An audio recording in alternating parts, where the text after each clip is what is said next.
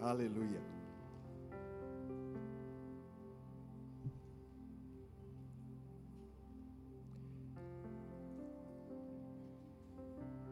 Deixa eu fazer uma pergunta para você, né? Não dá para você interagir comigo, porque hoje estamos num número considerável de pessoas aqui. Se uma pessoa, e, e isso tem acontecido com mais frequência, né? eu costumo dizer que nós vivemos numa sociedade pós-cristã? De alguma maneira até uma sociedade anticristã, mas vamos considerar que é uma sociedade que não tem mais praticamente conhecimento de Deus, o conhecimento daquilo que é sagrado. Então, é possível que daqui para frente, quando você falar, eu creio, eu creio em Deus, eu creio no Espírito Santo, que alguém pergunte para você: quem é o Espírito Santo?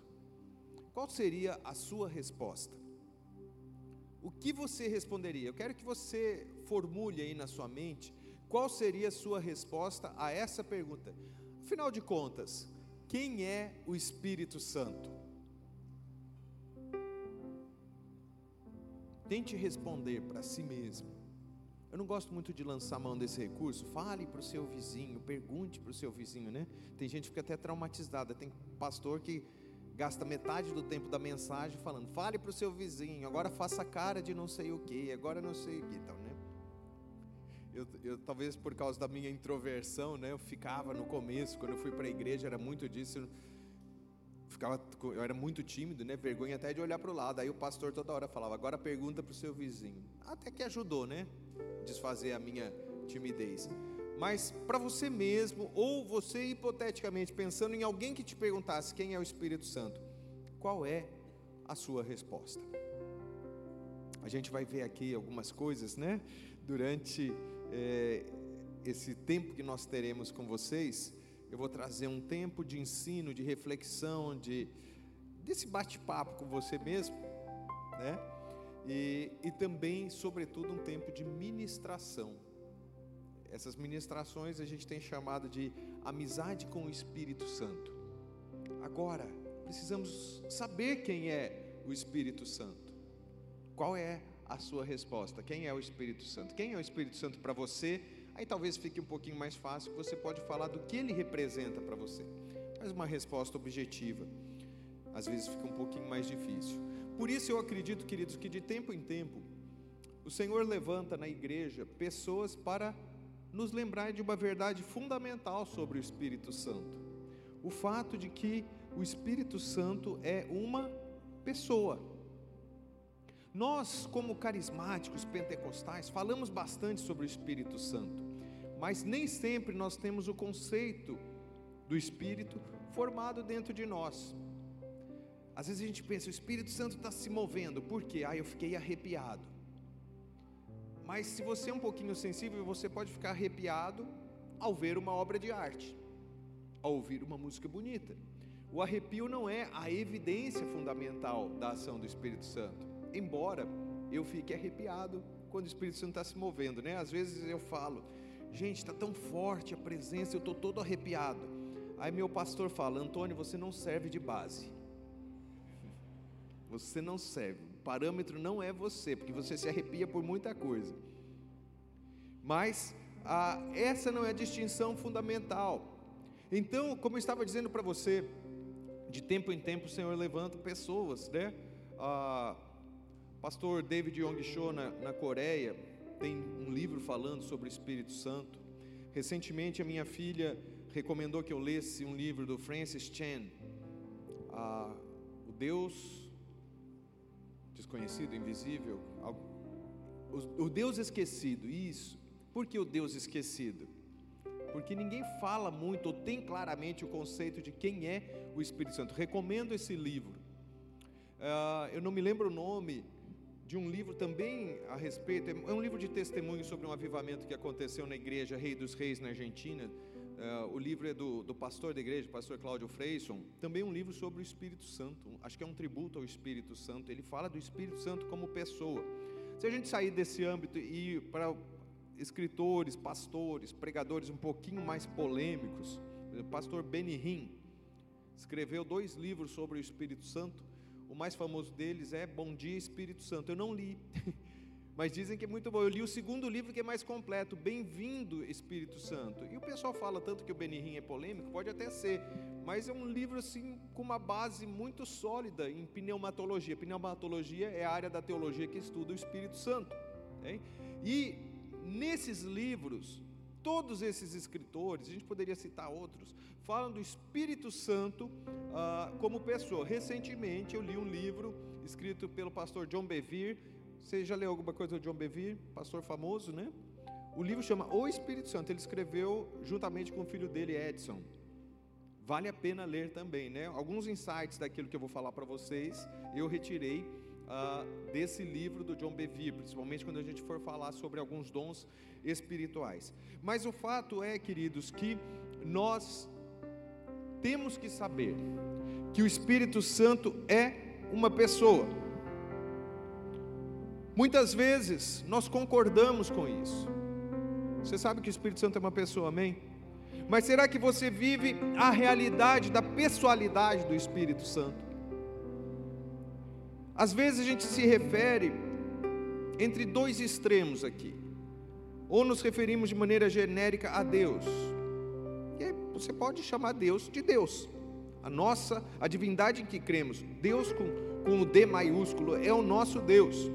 E a gente fala só Deus, Deus, Deus, sem fazer a distinção sobre cada uma das pessoas da divindade. E aqui a gente entra numa outra questão, porque o Espírito Santo é Deus, Jesus é Deus, o Pai é Deus. Isso compõe aquilo que ah, é chamado de trindade. Deixa eu já abrir um parênteses aqui. Onde aparece a palavra trindade na sua Bíblia?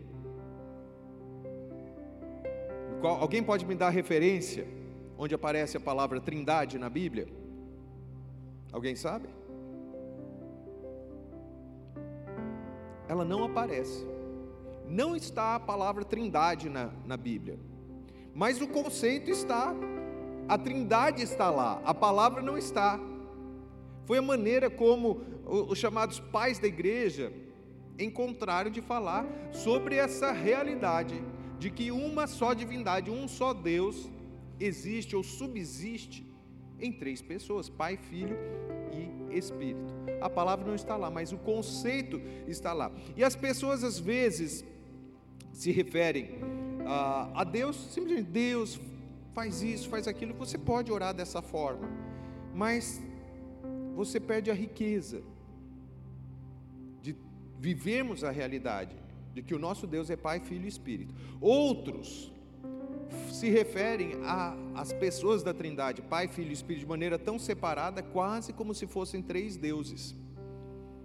E aí, alguns irmãos que, na minha concepção, estão em um erro grave, que não creem nas três pessoas distintas, né, os chamados unicistas, unitarianos, né, e algumas vertentes. Assim tem até gente famosa, né? E, esses dias, Jonas, fiquei um tempo atrás fiquei sabendo que um, o pregador pentecostal mais famoso americano, T.D. Jakes, ele é unicista. Ele não crê Pai, Filho e Espírito separado. Ele crê que é uma pessoa só.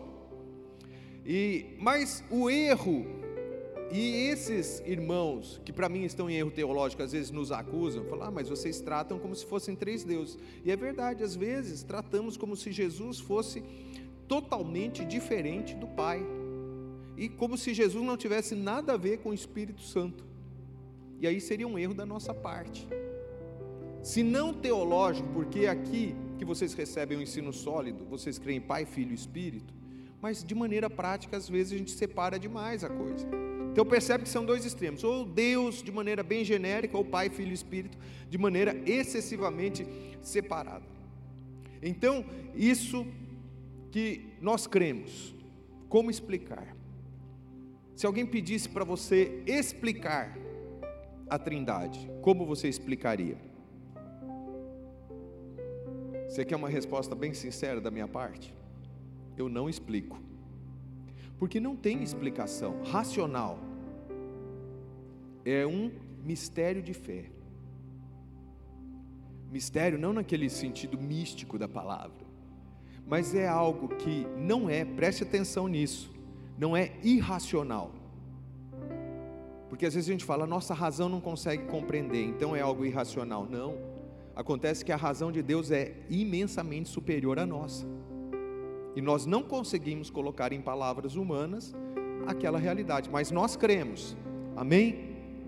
Isso então é um mistério de fé. A gente vê algumas afirmações de Jesus. Ah, surpreendentes. Jesus dizendo: Eu e o Pai somos um. É interessante isso. Jesus é Jesus e o Pai é o Pai, mas os dois são um. Por quê? Os dois são a mesma divindade, mas eles são pessoas diferentes.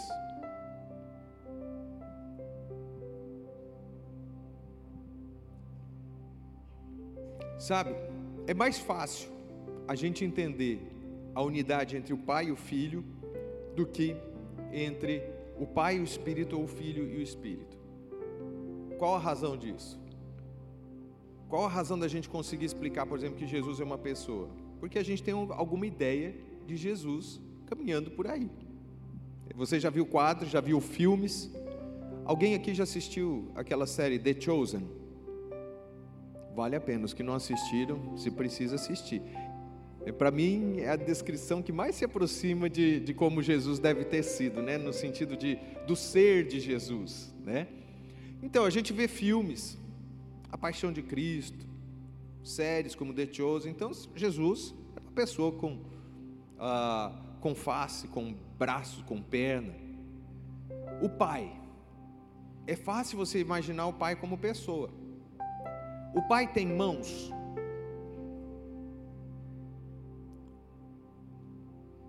Deus Pai tem mão, tem olhos. Estou jogando umas questões complicadas para você aqui, hein? Na verdade, a Bíblia se refere aos olhos de Deus. Os olhos do Senhor estão em toda parte, não diz isso? O braço do Senhor não está encolhido. Mas isso é uma linguagem humana para descrever a ação do Pai de estender o braço. O que significa o braço estendido? Acolhida, né? Ajuda, auxílio. O pai vê todas as coisas, mas ele não tem um globo ocular e tudo mais. Mas ainda assim, como nós falamos, pai, e nós temos a ideia do que é um pai, é mais fácil você imaginar. Mas e o Espírito Santo? Aí complica. Por quê? Porque que forma o Espírito tem? O que é um Espírito? E aí as pessoas confundem e acham que o Espírito é simplesmente um poder. O Espírito Santo é poder, queridos. Amém. Mas ele não é apenas poder. Eu costumo dizer que o Espírito Santo é uma pessoa poder. Ah, Antônio, mas por que você está falando essas coisas? Para que essa complicação toda? Está parecendo uma aula. Mas é importante você saber disso. Qual a razão desses irmãos que eu mencionei para vocês, de tempo em tempo, Deus levanta alguém para lembrar que o Espírito Santo é uma pessoa? porque isso traz a possibilidade de um relacionamento. Assim como você se relaciona com o Pai, eu tenho certeza que você, é, como bom evangélico, você fala a Deus como Pai. Você chama Deus de Pai, Aba, Papai, Papaizinho. Assim como você se relaciona com, com Jesus, o Espírito Santo, Ele mesmo, está te chamando nesses dias para você ter um relacionamento com Ele. Percebe que muitas vezes nós negligenciamos, e por isso acho que o Francis Chan deu o nome ao livro dele de Deus desconhecido.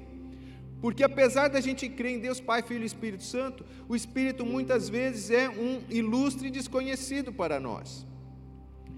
Vamos falar aqui sobre ah, as razões pelas quais a gente conclui que o Espírito Santo é uma pessoa. É, o pessoal pode colocar aí, acho que é o terceiro slide. O espírito é uma pessoa por quê? Pode passar o próximo. Aí. Porque nós podemos entristecê-lo. As pessoas às vezes tratam o Espírito Santo como uma força, como um poder. Um poder fica triste, queridos. Eu nunca me esqueci o dia que minha irmã, nova convertida ainda, levou um amigo dela, amigo assim, barra pesada, muita droga e tal, levou um amigo dela num evento na igreja. pastora Ludmila Ferber é, iria ministrar a adoração. Eu acho que tinha alguns de Itupeva naquele, naquele dia lá. Foi poderoso o que aconteceu. Né? Uma ação forte do Espírito, a gente sentia, era quase palpável.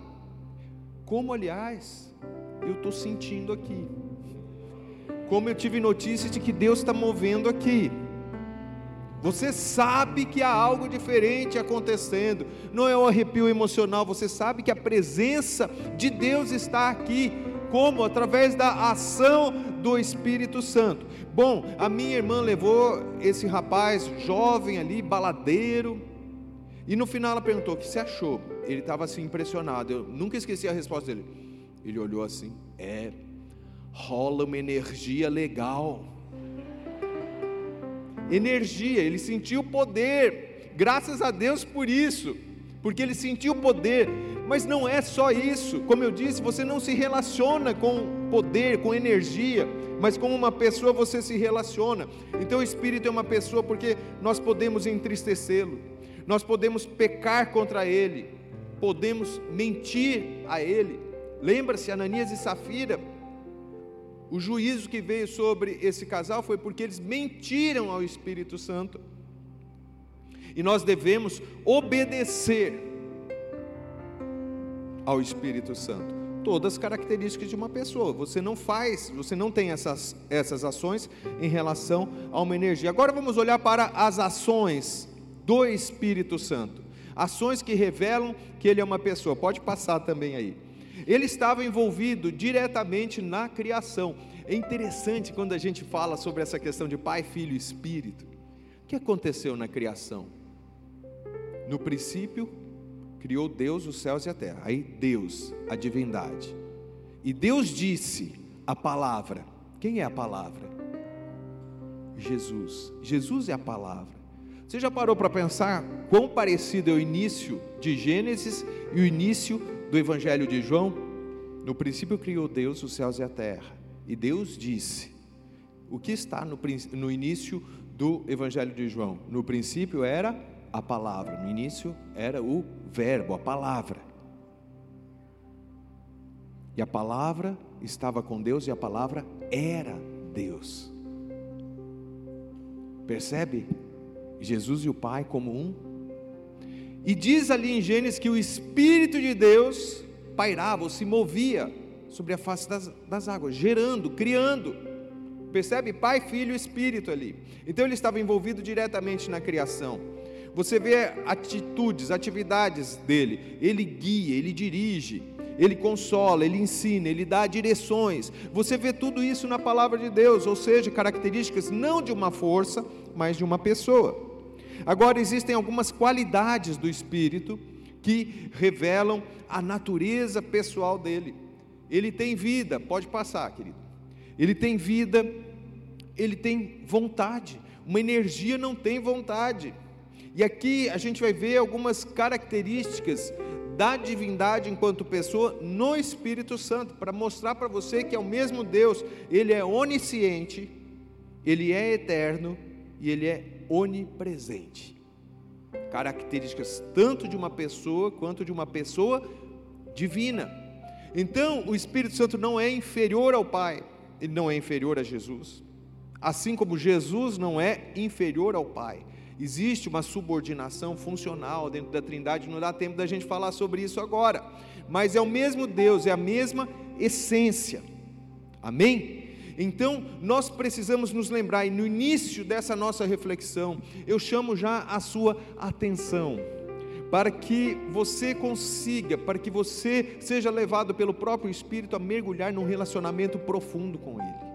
Imagina tudo isso que você está experimentando nesses dias, da ação do Espírito, você carregar isso para cada instante da sua vida, sabe? Está maravilhoso aqui, está demais Sabe quando Deus concentra a sua atividade num local? Mas eu quero dizer para você que o mesmo Espírito que está agindo de maneira coletiva aqui, ele age individualmente na sua vida. E o Senhor me levou a chamar essas reflexões de amizade com o Espírito Santo por causa disso. O meu desejo é que essa pessoa maravilhosa seja o meu melhor amigo e que Ele seja o seu melhor amigo. Que você aprenda a ouvir a Sua voz, a falar com Ele, a mergulhar naquilo que é tão próprio dEle. Deixa eu ler para você algo que mexeu comigo quando eu estava preparando essas ministrações. Deus me fez ver uma citação de um evangelista, de um avivalista, que viveu acho que na virada do século XIX para o século XX. O nome dele é Andrew Murray, sul-africano. Ele escreveu o seguinte: a ação do Espírito é mais do que o Espírito como uma porção da influência e do poder de Cristo. Percebe que não é apenas uma influência ou um poder, é o Espírito Santo, o Espírito de Jesus glorificado em sua exaltação e poder, vindo a nós como o Espírito de Jesus habitando em nós, revelando o Filho e o Pai dentro de nós. Eu gostaria que você gravasse muito isso dentro de você, revelando o Filho e o Pai dentro de nós.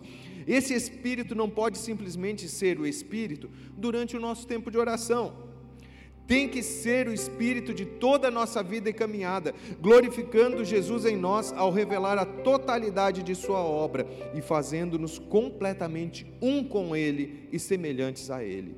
Assim podemos orar em Seu nome, porque somos verdadeiramente um com Ele. Então, por causa do Espírito, temos acesso imediato ao Pai.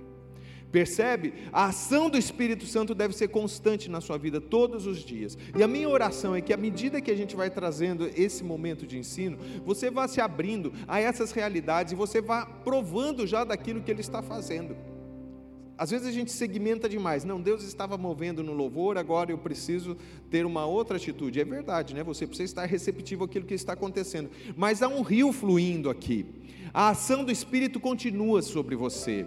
Sabe, quando a palavra é ministrada, quando algo do céu é ministrado, eu sinto dentro de mim que parece que vou sendo abastecido, né?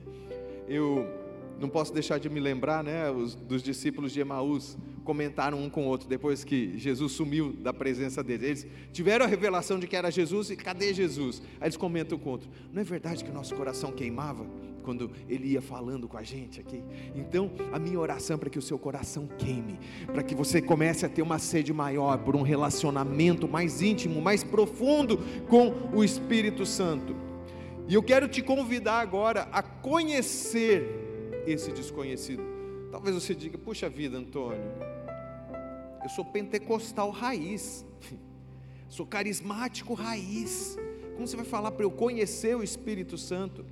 Pois eu vou mostrar para você que há uma riqueza, muitas vezes desconhecida, da ação do Espírito Santo, da pessoa do Espírito Santo. Eu fiz a pergunta para você no começo: se alguém perguntasse para você quem é o Espírito Santo, bom, você já pode responder agora duas coisas pelo menos, né? Ele é Deus e ele é uma pessoa. Não, mas o que o Espírito Santo faz na sua vida? Se alguém perguntar isso para você, o que o Espírito Santo fez em você?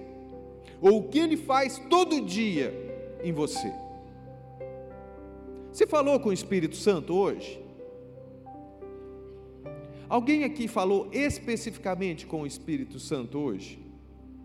Eu sei que provavelmente, né, ainda que nessa correria de acampamento, evento, né, você está, não, estou atrasado, toma café da manhã, mas assim, pelo menos o, pensamentozinho para Deus você entregou.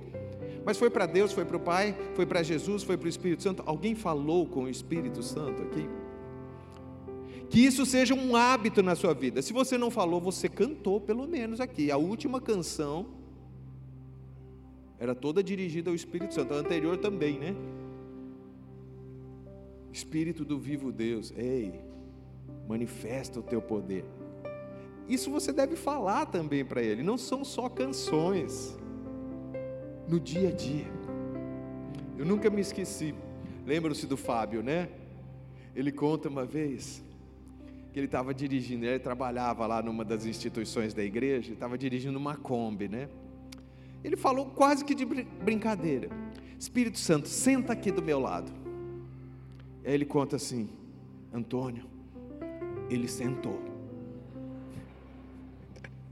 Aí o Fábio teve que encostar a Kombi e começou a chorar, chorar, chorar. Uma energia não senta do seu lado, mas uma pessoa senta. Amém? Ah, queridos, o Espírito Santo está tá se movendo aqui de maneira tão intensa que meu coração, assim, é que eu tenho que passar algo para você, mas eu estou querendo quase que pular essa parte e pedir, Espírito Santo, vem uma vez mais. Mas já já, já já a gente faz isso. Amém? O que nós precisamos conhecer sobre o Espírito Santo? Sobre a ação do Espírito Santo em nós hoje.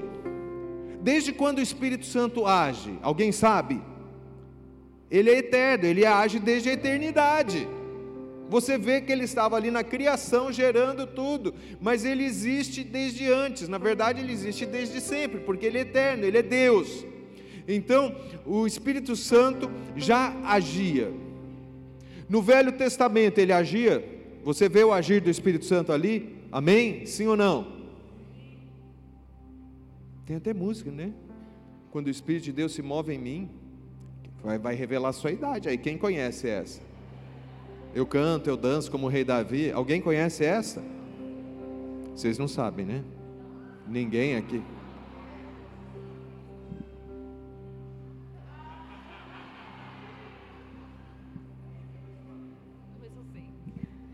Quando o Espírito de Deus se move em mim, eu danço como o rei Davi.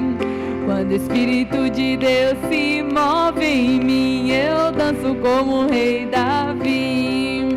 Eu danço, eu danço, eu danço como o rei Davi.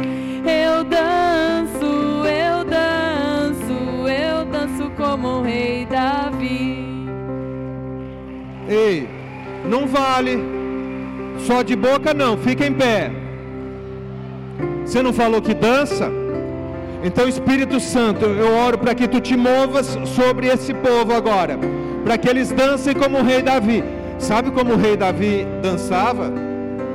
Conhece a história da arca? Eu não sei se ele dançava direitinho, não. Ele foi repreendido pela chata, perdão, gente. Mical tinha lá suas dores, suas mágoas com Davi, né? E criticou. Eu acho que o tom é menor, viu? Menor, né?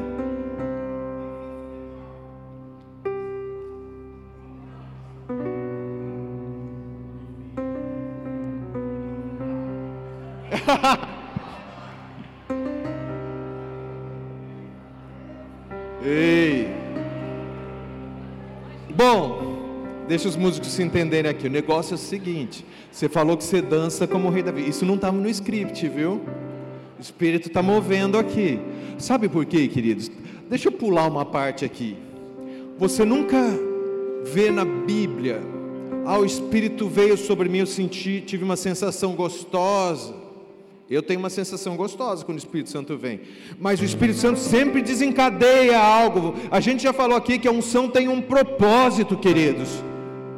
Pastor Jonas aqui disse: a unção tem um propósito. Ei, algo acontece. Quando o Espírito Santo veio sobre Davi, ele tocou ali, o espírito maligno saiu de Saul. Ele derrubou o gigante. Ele compôs salmos. Ei! Ah, pastor, mas eu preciso ficar mais santo. Como se o Espírito Santo vier sobre mim, o que, que eu faço? Você não precisa ficar mais santo. Bom, você precisa. Mas para o Espírito vir sobre você, você só precisa de fé. Sansão tava, tinha se desviado do propósito. No último minuto, ele falou: Uma vez mais que o teu espírito venha sobre mim. O espírito veio e ele envergonhou o ídolo pagão. Amém? Algo acontece quando o Espírito Santo vem. E você, sinto muito, não fui eu que falei, você que cantou. Que você dança como o rei Davi. Agora eu quero ver.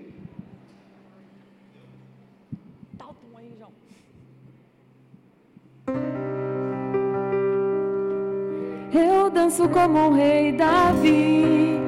Quando o Espírito de Deus se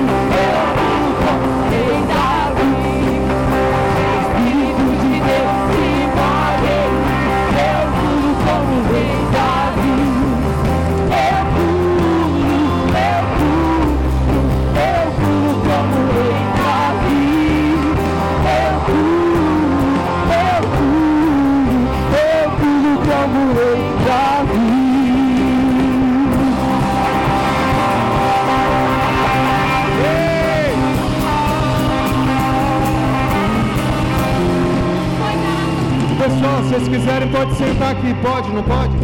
Se vocês preferirem sentar aqui, que já já, como diz o mineiro, o trem vai pegar aqui. Ei.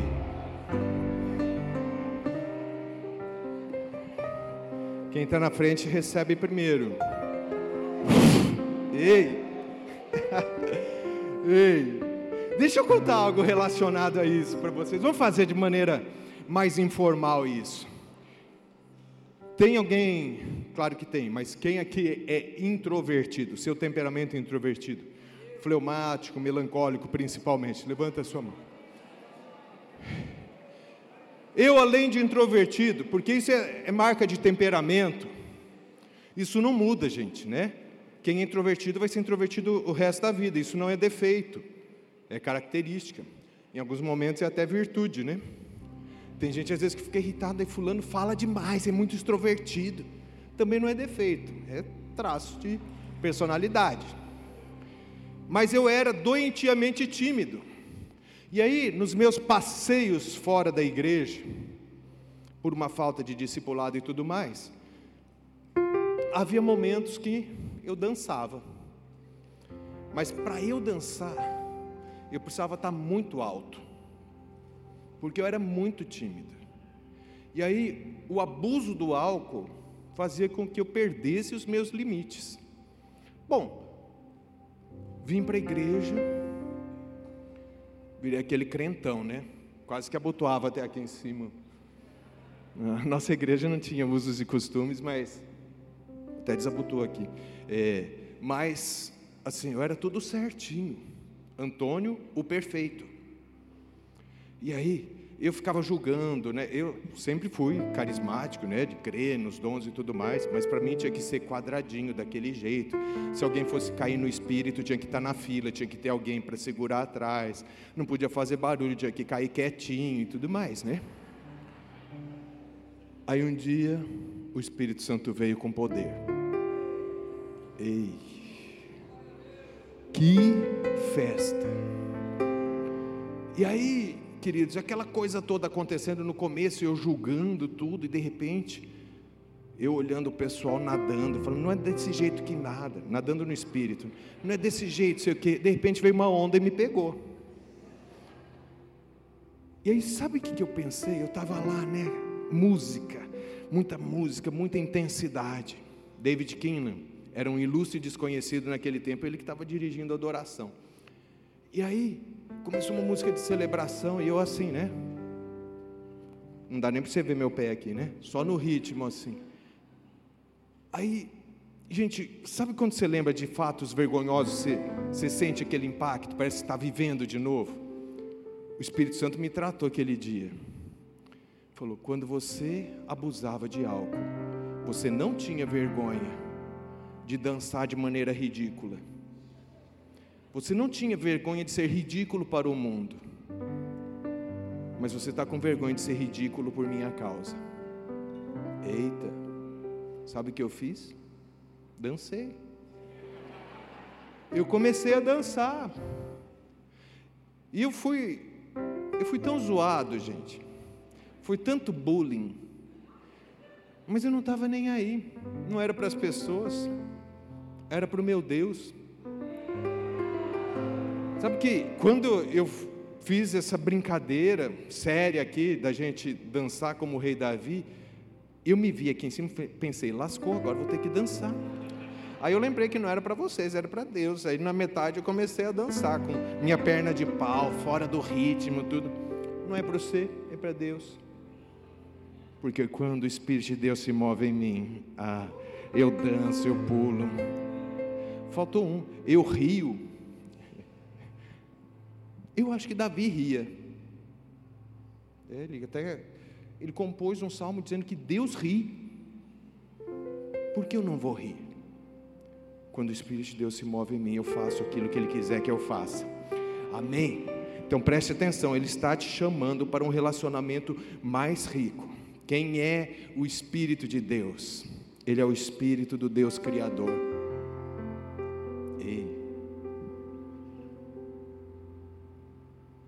Quantos aqui tem problemas? Eu tenho. Qual é o tamanho do seu maior desafio? Ah, parece um gigante, né?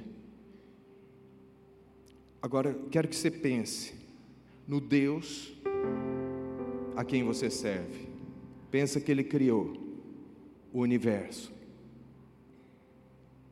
Pensa que você é um ser pequenininho.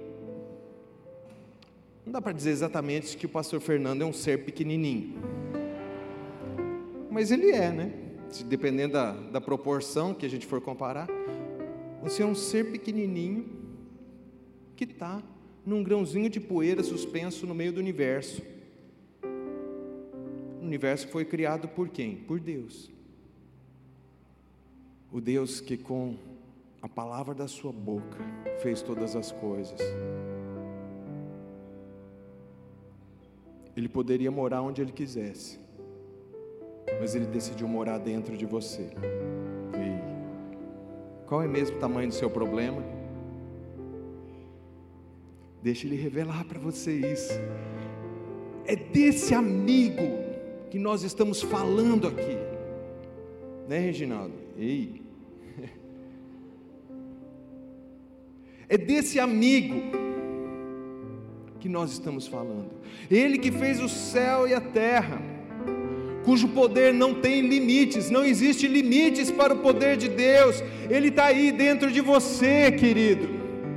Sabe, nós entramos em reverência, adoração, nos prostramos diante dele, do grande Deus, é o Lelion, o Deus Altíssimo, é o Shaddai, o Deus Todo-Poderoso, mas ele é também o seu melhor amigo, ou melhor, ele quer ser, porque você talvez não tenha sido despertado para essa realidade, você é chamado a ser amigo de Deus. Ah, Antônio, sim, eu sei de tudo isso, mas aqui na sua razão, será que você vive aqui no seu coração essa realidade de um relacionamento dinâmico, vivo, frutífero? Para de olhar demais para as suas dores. Ah, mas Davi, Antônio, você mencionou, ele olhava para as dores dele, dá uma olhada no, no, no Salmo 3. Sim, ele fala Senhor, como cresceu o número dos meus inimigos, aqueles que se levantam contra mim, tal, tal, tal. Ele vai falando, mas de repente ele fala: Mas tu, Senhor, és o meu escudo, minha rocha, aquele que me faz vencer. Ah, se o amigo estiver falando dentro de você, ou melhor, ele está falando, mas se você estiver ouvindo a voz dele, no meio das suas dores, você vai se lembrar disso. Amém? Começa a deixar crescer dentro de você isso, essa, esse senso da presença de Deus. Qual é o relacionamento entre o Espírito, o Pai e o Filho? Eu já falei aqui que não dá para a gente explicar a Trindade, é um mistério, é algo que você deve crer, crer no seu coração, não simplesmente saber aqui na sua razão. Um paralelo humano, mas que é insuficiente, é aquilo que se diz sobre um casal. Um casal, quando se une, eles deixam de ser simplesmente dois indivíduos, eles se tornam uma só carne. Mas ainda assim, eu e a minha esposa, eu tenho o meu espírito e ela tem o espírito dela. Agora, o pai e o filho são tão um que eles partilham o mesmo espírito e esse espírito é uma pessoa. Eu vou tomar liberdade aqui para indicar para vocês, se você não assistiu, e aí os pastores de vocês, se tiverem alguma reticência, podem fazer a correção teológica com relação a alguma observação que tenham sobre esse filme. Na verdade, o livro é mais rico que o filme. Se chama A Cabana. Alguém aqui já assistiu o filme A Cabana? Vocês gostaram? Amém. Tem alguma vírgula ou outra que as pessoas podem encontrar. Eu mesmo no livro achei algumas coisas ali, mas assim, é tão rico nessa questão de, da trindade, de você visualizar a trindade, né? Vou dar um spoiler só, tá? Desculpa quem não assistiu, mas é um momento que no filme isso é muito rico, né? A figura de Jesus e do Espírito Santo se fundem, né? Parece que um entra no outro ali. É para você assim, pelo menos ver, se você não consegue explicar com a sua razão, você pelo menos pode ver isso, ok? Mas enfim, eles são um, pai e filho são um. Um dia eu estava lendo uh, o final da carta ah, da segunda carta aos Coríntios, né? Sabe que no final das cartas Paulo fala, ah, manda um beijo para fulano, estou contextualizando, né? Manda um beijo para fulano, um abração para fulano, né? Tem aqueles nomes todos, né? Aquela sugestão, né? Se você quiser, está procurando nome para o seu filho, Trifena, Trifosa, tá tudo ali, né? Tem uns nomes estranhos. Mas há algo que me chamou a atenção no finalzinho. Paulo está se despedindo dos coríntios e ele diz, 2 Coríntios 13, 14. Está em algum lugar aí no. Isso aí. A graça do Senhor Jesus Cristo, o amor de Deus e a comunhão do Espírito Santo sejam com todos vocês. Você já tinha lido 500 vezes isso. Naquele dia, o Espírito Santo me chamou a atenção para algo que acontece aí a ação ou as características principais de cada pessoa da Trindade estão reveladas aqui. Vamos falar agora sobre o Espírito e o amor do Pai, porque no meio do verso está assim: depois de a graça do Senhor Jesus Cristo, o amor de Deus. Aqui é o Pai, é o Deus Criador. Veja o que está escrito em 1 João 14,16: Deus é amor. Todo aquele que permanece no amor, permanece em Deus e Deus nele.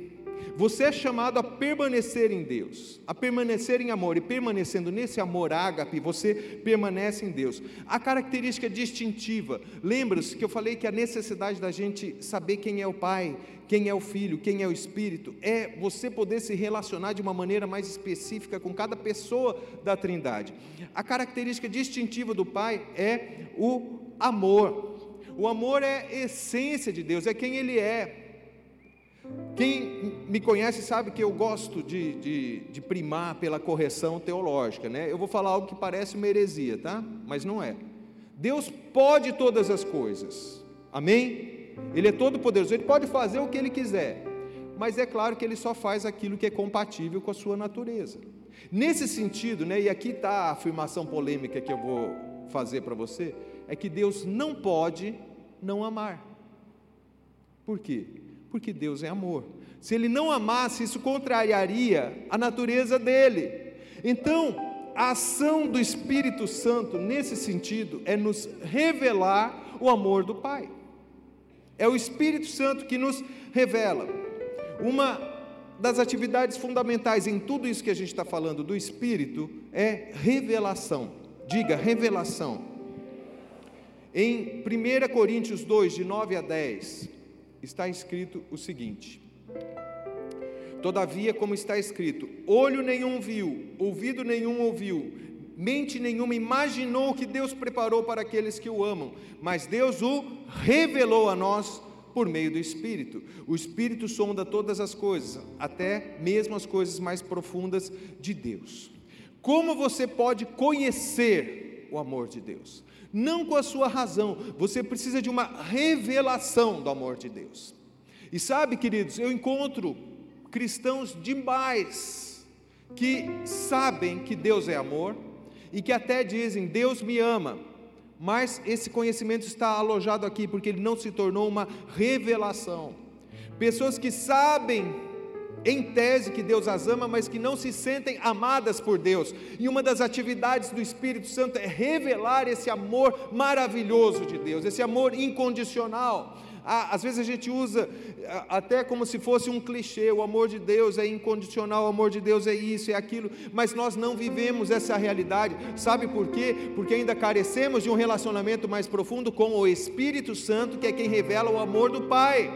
Você viu aqui, ele nos revelou por meio do Espírito, é por meio do Espírito. Então a ação do Espírito é revelar. No caso de Deus Pai, é revelar este amor, um amor que precisa ser vivido e experimentado. Quantos aqui já provaram do amor de Deus? Levanta a sua mão, sinceramente, se você já provou. Eu quero dizer para você que o amor de Deus é tão vasto, ele é tão imenso, ele é tão enorme, que mesmo aqueles que têm uma experiência do amor de Deus, se Deus disser, Érico, para você, ah, hoje eu quero derramar uma gotinha mais da revelação do meu amor por você, você vai pensar que no instante seguinte você não conhecia Deus, porque é muito vasto. Há uma canção ah, americana, acho que o pastor Ricardo Robortella fez é, uma versão uh, em inglês é Endless Ocean, Oceano Infinito. E o, o irmão que ministra essa canção, o compositor, disse que os anjos estão nadando no amor de Deus, no, no oceano de Deus, desde a eternidade. Sabe o que é eternidade? Então, desde a eternidade eles estão nadando. E ele diz: só que eles ainda não conseguiram alcançar a margem, porque é infinito. Você acha que você conhece o amor de Deus? Ei, arrepiei de novo. O Pai te ama, mas você precisa dessa revelação do Espírito. Sabe, queridos, eu tenho uma convicção no meu coração que à medida que a gente está falando, o Espírito está trabalhando dentro de nós, ele está revelando, revelando, querido, há sempre mais para conhecer. Como é o amor de Deus?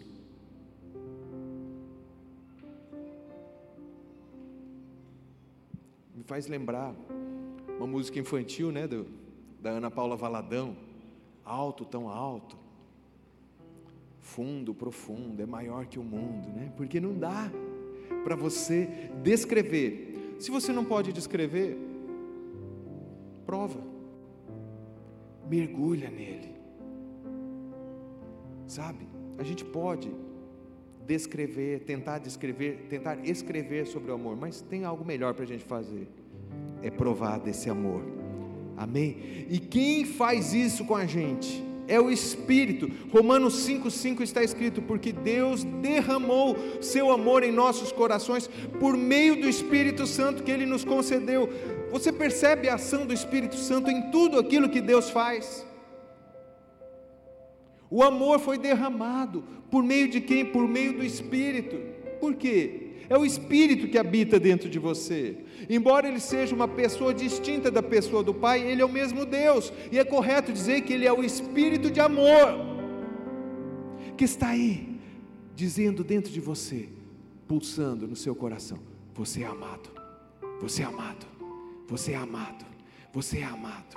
Quando as, os confrontos, as lutas vêm, para para pensar no que está pulsando aí amado, amado, amado, amado. Não é aqui, é aqui, é dentro de você. Ei. A verdade completa sobre o fato de que é o Espírito que nos revela a paternidade de Deus está em Romanos 8, 15 e 16 pois vocês não receberam um espírito que os escravize para novamente temer, mas receberam o espírito que os adota como filhos, por meio do qual clamamos: Abba, Pai. O próprio Espírito testemunha ao nosso espírito que somos filhos de Deus. Você não precisa mais apenas, é fundamental isso, mas apenas dizer, não, eu sei que Deus me ama, porque a Bíblia diz, esse é o ponto de partida. Mas você vai dizer daqui para frente, eu sei que Deus me ama, porque a Bíblia diz, e porque o Espírito dele diz, dentro do meu espírito, que eu sou filho de Deus, sou filho amado. A minha oração é para que isso venha com um peso de revelação sobre você, como nunca antes você vivenciou. Quando? No final desse evento, não. Hoje, daqui a pouquinho. Amém? Não adianta você querer guardar essa informação na sua razão. Você sabe que o Espírito Santo te dirige? Amém? E se ele te dirige, é porque você é filho de Deus. Romanos 8,14 a graça do Senhor, perdão, porque todos os que são guiados pelo Espírito de Deus são filhos de Deus. Você é filho, querido. Por isso que se diz que o Espírito Santo é o que cela. Você tem um selo de propriedade, de autenticidade. Como você sabe que você é, o fi, você é filho de Deus? Porque eu tenho o Espírito dentro de mim.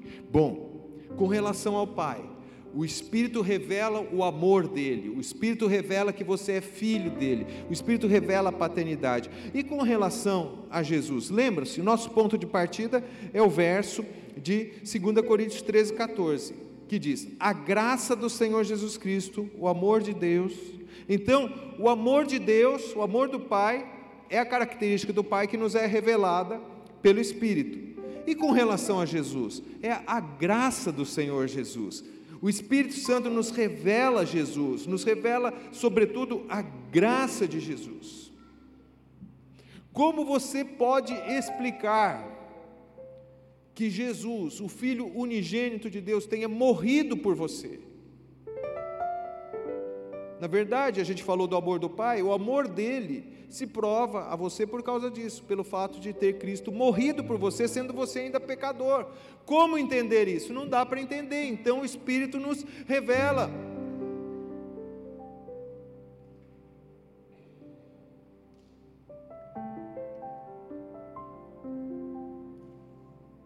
E como o Espírito nos revela?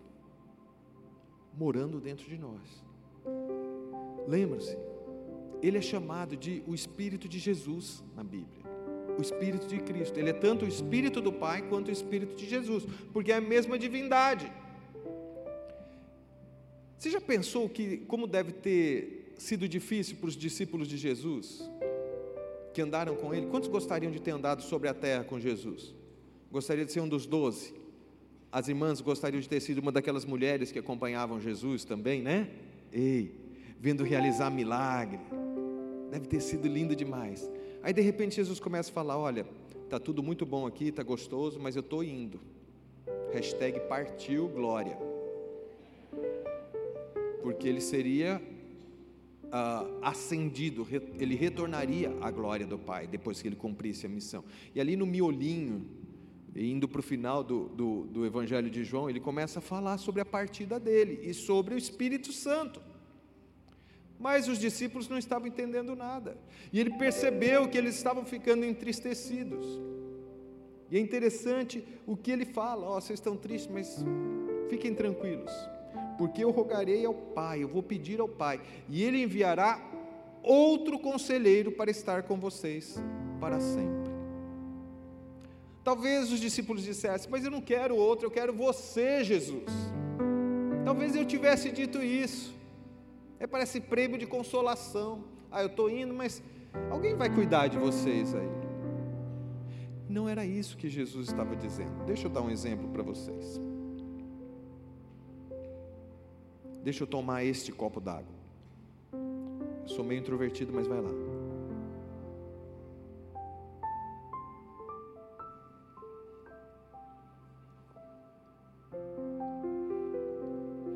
Tomei este copo d'água. E se eu for tomar outro copo d'água? O copo é outro, sim ou não? Mas a substância é a mesma, né? Aqui tem. Gente, sou ruim de química. São duas moléculas de hidrogênio e uma de oxigênio, é isso? Amém. Não senti muita convicção, não. É isso mesmo, é H2O, né? É a mesma substância, mas é outro copo, certo? Era isso que Jesus estava tentando comunicar para eles. Outro, assim como eu. Não é um copo de café, seria bom também. Mas não, Jesus estava dizendo outro. A palavra que Jesus usou é outro assim como eu, não é outro diferente, é outro como eu. E talvez os discípulos por não terem a compreensão, ficaram se perguntando: mas então por que, que ele vai se ele vai mandar outro? E aí Jesus fala uma coisa surpreendente no meio desse discurso. Na verdade, queridos, é melhor para vocês que eu vá. Eles devem ter ficado sem entender. Porque se eu não for, o outro não virá. Como eu perguntei para vocês, deve ter sido maravilhoso andar com Jesus ao lado, sim ou não? Você queria ter estado lá. E se eu disser para você que você vive uma realidade melhor? Você não tem Jesus do seu lado. Você tem Jesus dentro de você. Ei, ei. Deixa eu dizer algo para você. Na verdade, vou perguntar. Você já falou que Jesus mora no seu coração, você sabe disso. Mas onde está Jesus hoje, nesse momento? Cadê Jesus? Cadê? Onde está Jesus, queridos? Vamos lá, não é pegadinha de pastor, não, estou perguntando mesmo. Onde está Jesus? Onde? Está à destra do Pai, está no trono, com braço, cabeça, perna, com um corpo glorificado, igual vai ser o seu corpo quando ele voltar. Ei! Mas ele está lá, ele é uma pessoa, ele está lá. Mas por que você fala que Jesus mora no seu coração? Porque o Espírito de Jesus mora no seu coração. Ei, o outro, assim como ele, mora dentro do seu coração e por isso Jesus disse: é melhor que eu vá, porque se eu não for, você e eu aqui, o que eu posso estar perto de 12, de 70, talvez uma multidão de longe consiga me enxergar, mas eu não não vim para que as pessoas me vejam de longe, eu vim para que o meu espírito, a minha presença, a pessoa do espírito more dentro das pessoas. Ei, todos aqueles que o receberam deu-lhes o poder de serem feitos filhos de Deus, como? Através da habitação do Espírito. Deixa eu falar algo para vocês, sabe, ter o Espírito morando dentro de você é algo maravilhoso, é para todo aquele que é nascido de novo, é automático, acontece. Mas este poder que o Espírito Santo revela, queridos, é o alvo daquilo que Jesus veio fazer. Muitas vezes, mesmo nós, pentecostais carismáticos, a gente pensa: Jesus veio para morrer pelos meus pecados e me salvar. Se fosse só isso, queridos, e é o ponto de partida e é o principal, tá? Ok, assim que você fosse salvo, você podia ir para o céu. Mas não, Ele quis fazer habitar dentro de você, treinar você para aquilo que você vai viver do lado de lá da eternidade. Isso está acontecendo através da ação do Espírito dentro de você. Ele está dizendo: você é filho alcançado pela graça, o Espírito de Jesus habita dentro de você. O alvo era esse: que você recebesse o Espírito, fosse cheio dele, transbordasse dele. Ei,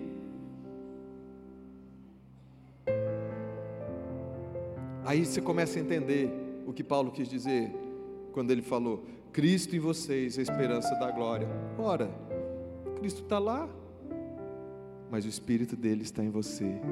É o Espírito de Jesus que é a esperança da glória. Amém? E finalmente, queridos, a graça do Senhor Jesus, o amor do Pai e a comunhão do Espírito Santo. Comunhão. A palavra comunhão em grego é koinonia, significa participação, parceria, ser como um. Ei. O Espírito Santo faz isso. Nós, em relação a Ele, vivemos sendo um com Ele. Não, é claro, na mesma dimensão da Trindade, mas há versículos às vezes que até deixam a gente com uma interrogação de que Ele nos fez participantes da Sua natureza.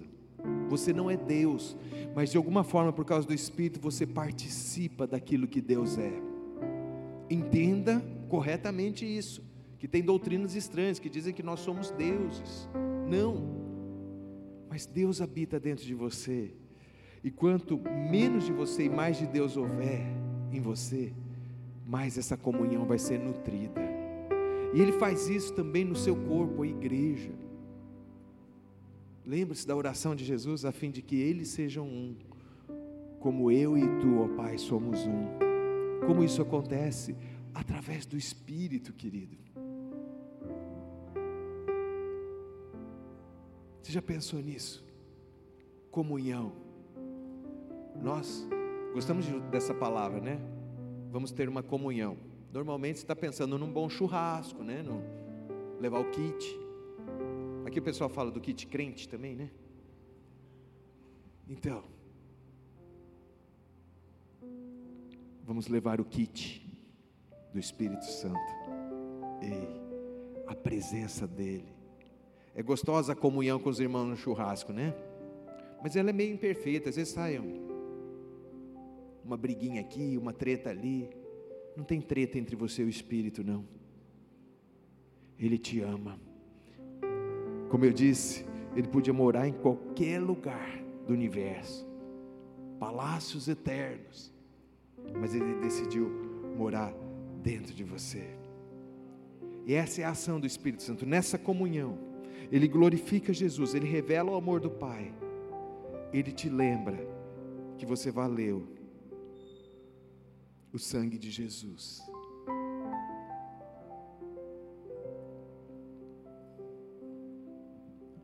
A ação dele em nós é moldar em nós o ser de Jesus. Ele está trabalhando em você agora mesmo, como um escultor, como um artesão que pega um pedaço de madeira bruto e está formando a face de Jesus em você. Isso corresponde ao fruto do Espírito. Ele também coloca o poder, o fazer de Jesus dentro de você. Se Jesus está no céu e o Espírito dele está aqui em você, você é chamado a fazer e viver o que ele viveu e fez. Queria propor que no encerramento dessa primeira sessão,